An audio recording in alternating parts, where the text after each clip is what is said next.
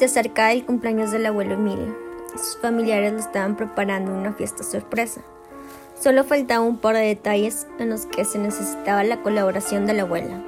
Sin embargo, no pudieron encontrarla cuando la llamaron, por eso dejaron un mensaje en la contestadora.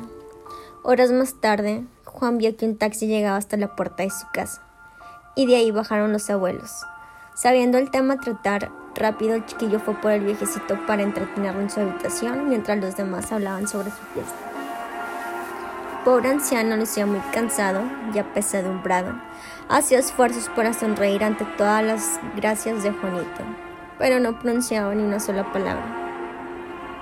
Pasado un rato, el niño se dio cuenta del semblante tan triste que su abuelo tenía. Hasta parecía que las lágrimas estaban atrapadas en sus ojos.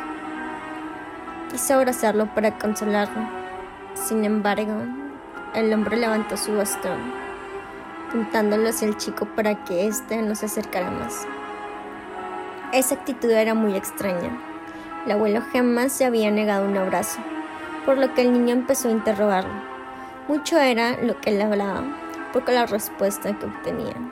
El anciano seguía cabizbajo Casi llorando y entre sollozos, lo único que pude decir al respecto de tal rechazo fue, no tengas prisa, ya lo sabrás.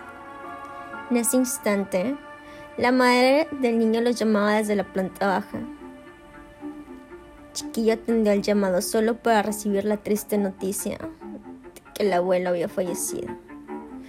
Algo que le fue difícil de creer, ya que él estaba en su cuarto Solo pasaron unos segundos desde que lo vio por última vez. Sin decir nada, subió rápido las escaleras. Solo pudo ver una translúcida silueta que tras un saludo de marinero desapareció en uno de los muros de la casa.